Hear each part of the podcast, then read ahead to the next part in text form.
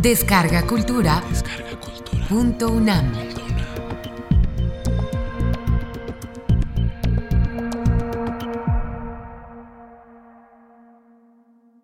Silencio y pudor en la poesía mexicana. Módulo 4. Javier Villaurrutia. La invención del canon de la poesía mexicana. Primera parte. La poesía de Javier Villaurrutia quizás se caracteriza predominantemente por ser una poesía sumamente reflexiva y una poesía meditativa, una poesía vigilante.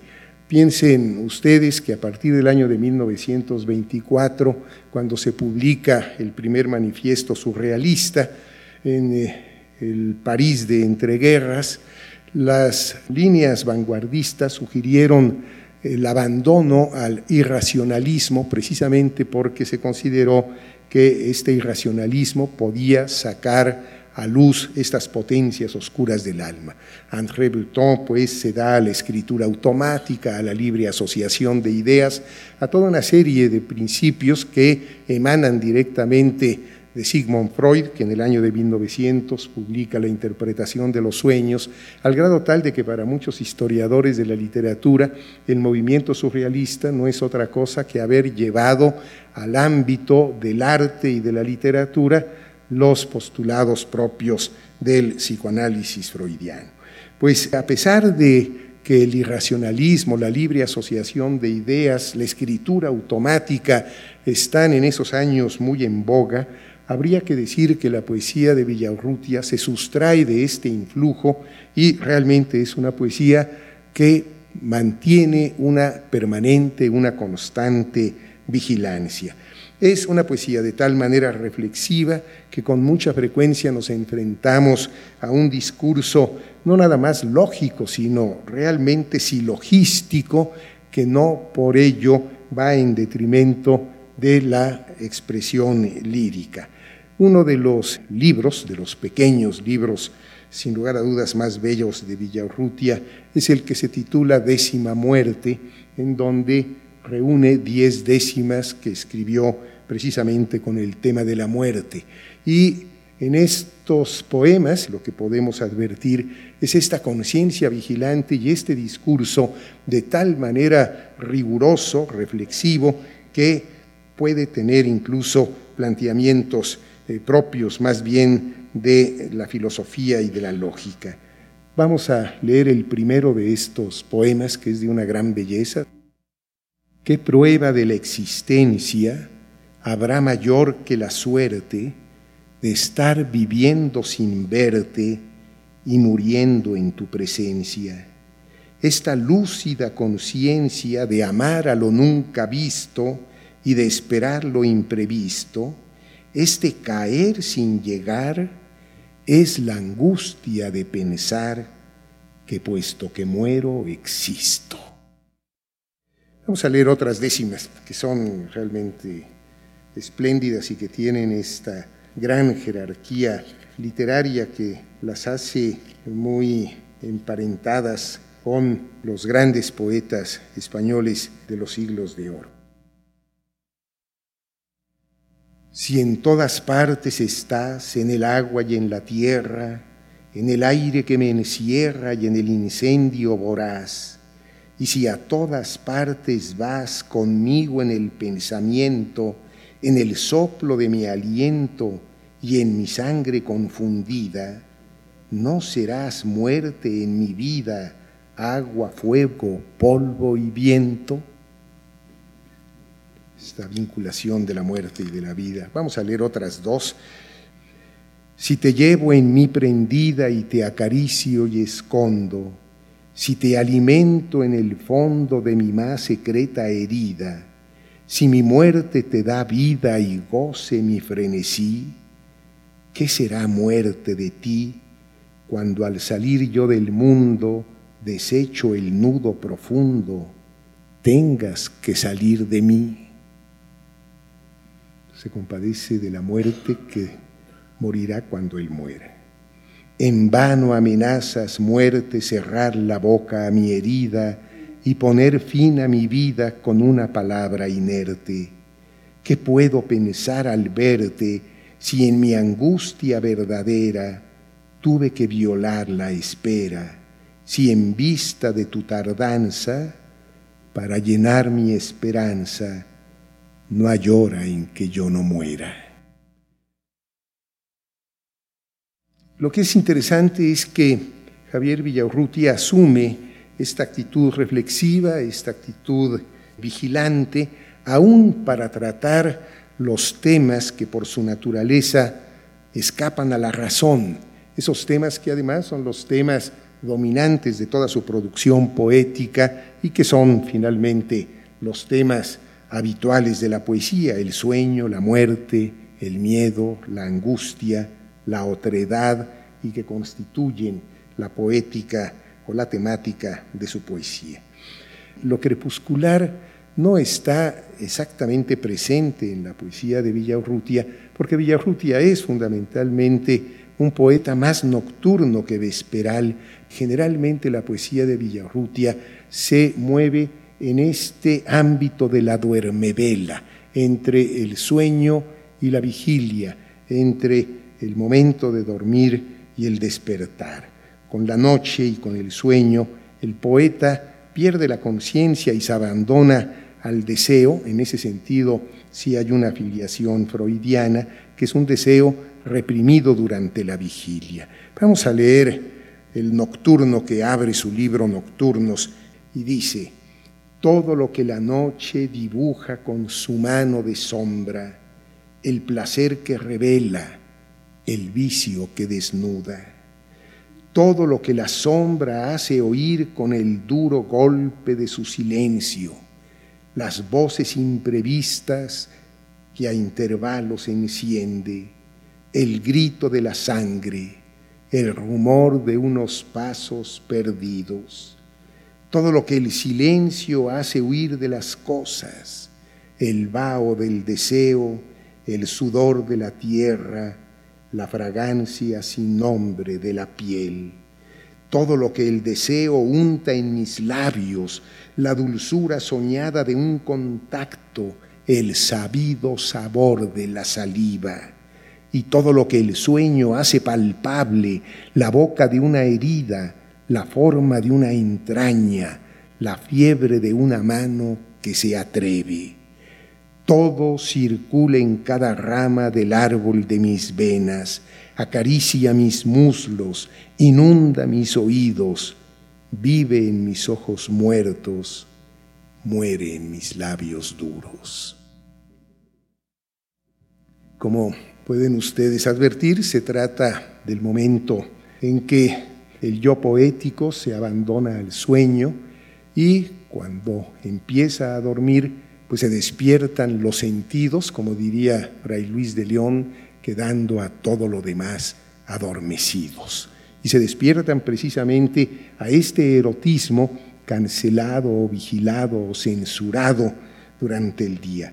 Fíjense ustedes cómo sigue un itinerario extraordinario en donde cada una de las estrofas está dedicada a uno de los cinco sentidos. El primero es la vista, todo lo que la noche dibuja con su mano de sombra, el placer que revela, el vicio que desnuda. Después sigue el oído, todo lo que la sombra hace oír con el duro golpe de su silencio, las voces imprevistas que a intervalos enciende, el grito de la sangre, el rumor de unos pasos perdidos.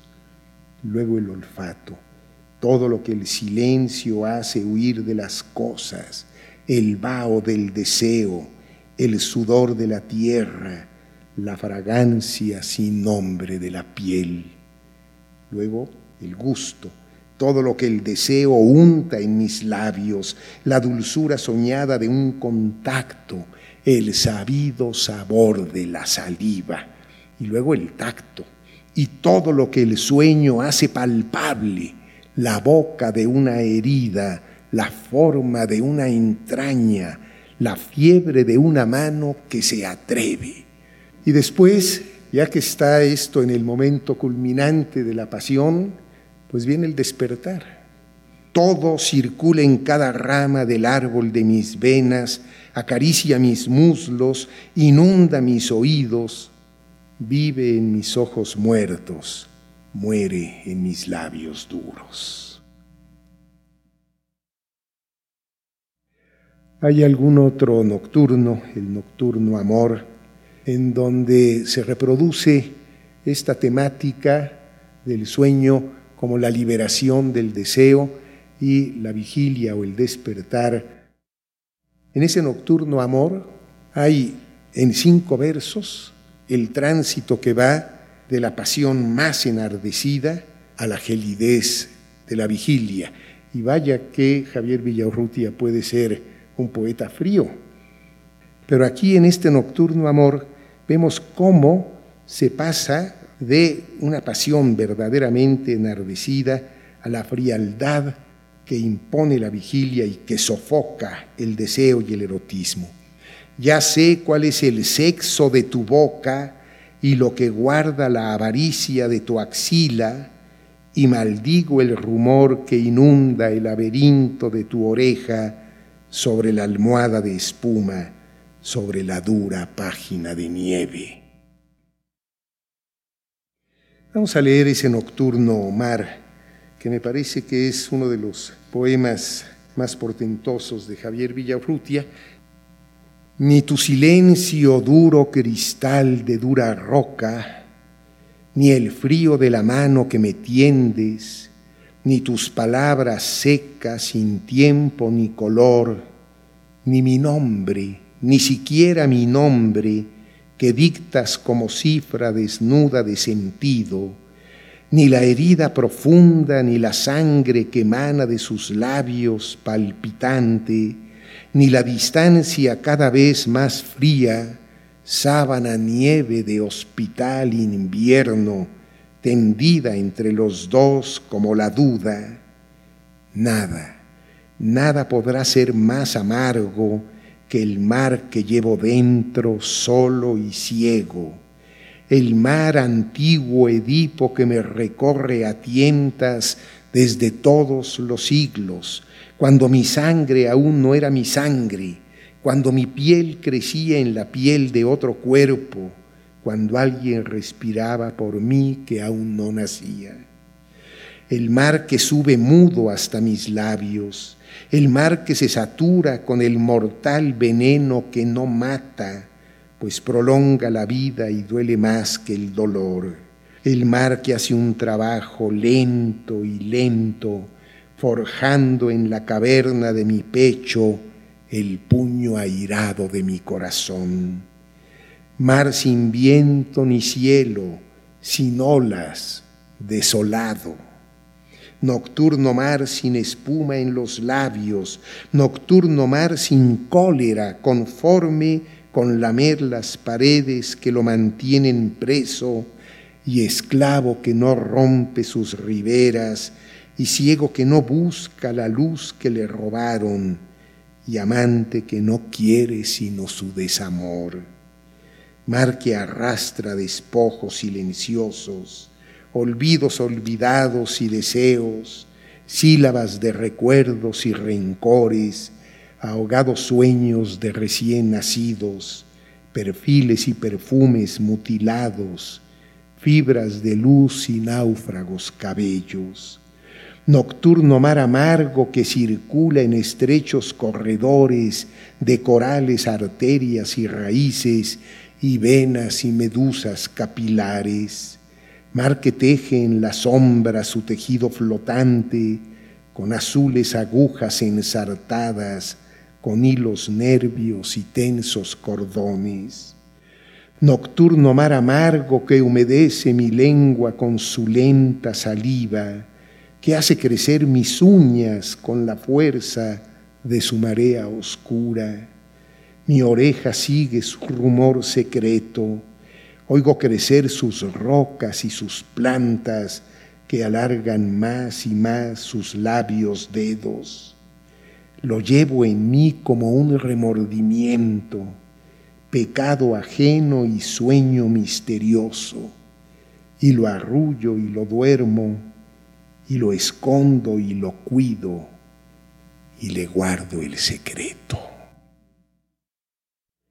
Es realmente maravilloso porque esto de alguna manera se empata muy bien con esta actitud de secrecía y de silencio, de discreción y de pudor que el propio Villarrutia le atribuyó a la poesía mexicana.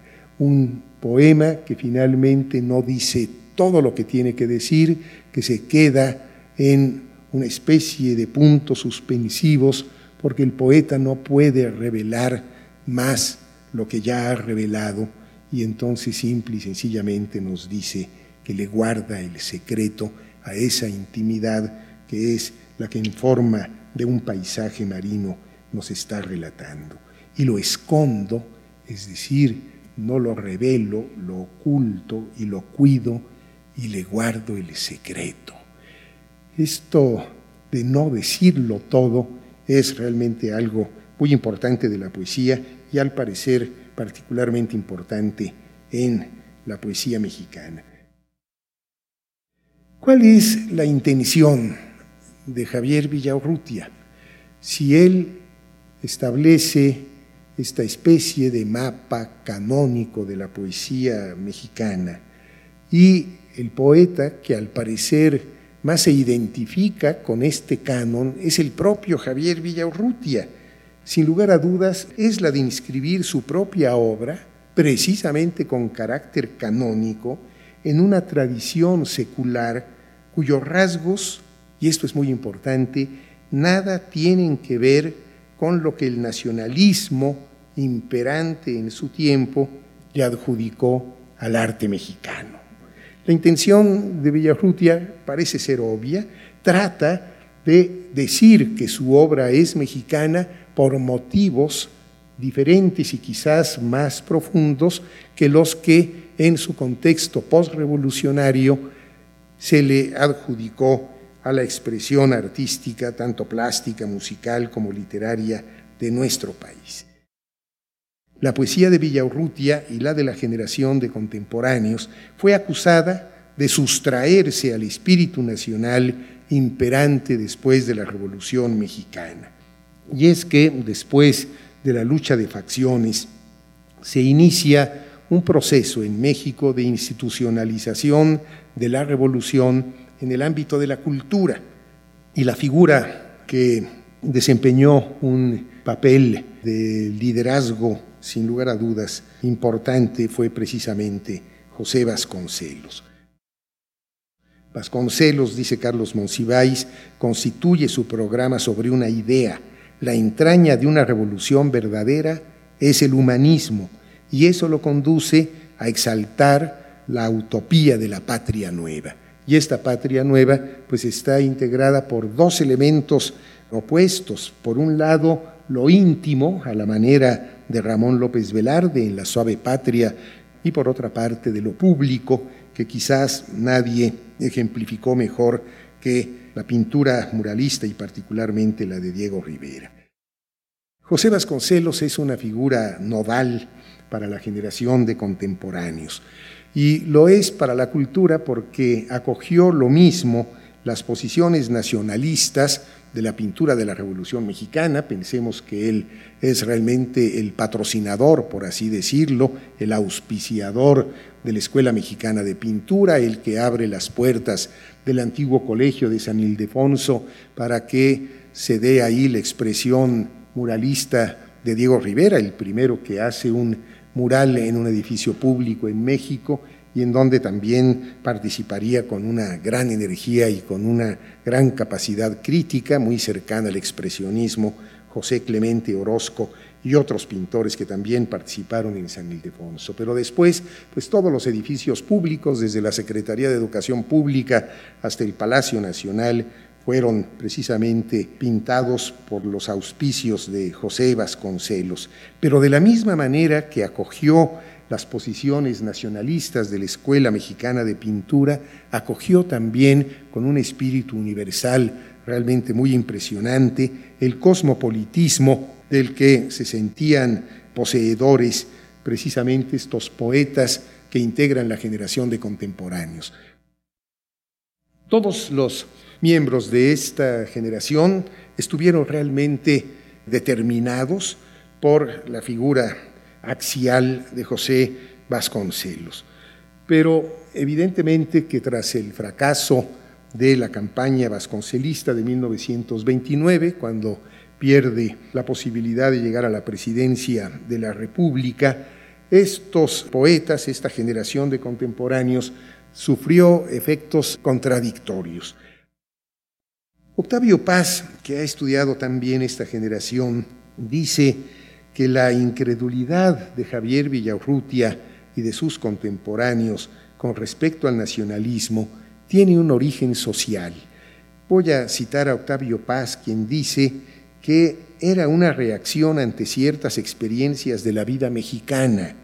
Niños habían presenciado las violencias y las matanzas revolucionarias. Jóvenes habían sido testigos de la rápida corrupción de los revolucionarios y su transformación en una plutocracia ávida y safia. Los poetas de contemporáneos, sigo citando a Paz, ya no podían creer ni en los revolucionarios ni en sus programas. Por eso se aislaron en un mundo privado, poblado por los fantasmas del erotismo, el sueño y la muerte. La incredulidad ante el nacionalismo pues se exacerbó y se apoderó de todos los integrantes del grupo cuando años más tarde sufrieron el terrible embate persecutorio en la época del general Lázaro Cárdenas, quien, como ustedes saben, trató de imponer en nuestro país la educación socialista. Y la verdad es que en esa época sufrieron unas persecuciones terribles, unas descalificaciones constantes, el escarnio, la burla, entre otras cosas, en buena medida porque varios de ellos, como es sabido, tenían una preferencia sexual distinta, digamos, y en aquella época pues esto todavía no era muy fácil de asimilar, sobre todo habida cuenta de que la Revolución Mexicana pues había sido una revolución machista. Un maricón ofende a la hombría, ofende a México, ofende a la revolución, se decía. Fíjense lo que dice Octavio Paz. Aunque la antipatía que despertaban los escritores de contemporáneos entre sus colegas era general, los motivos que le inspiraban eran muy diversos, ideológicos, estéticos, morales. Pero cualesquiera que fuesen aquellos motivos, a todos los unía el mismo padecimiento, el odio.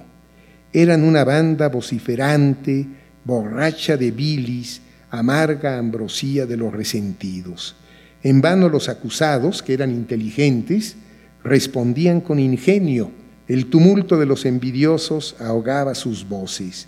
Los otros blandían la bandera mexicana y se proclamaban defensores de la revolución traicionada por una cofradía de reaccionarios y de maricas cosmopolitas. Esto es lo que dice Octavio Paz.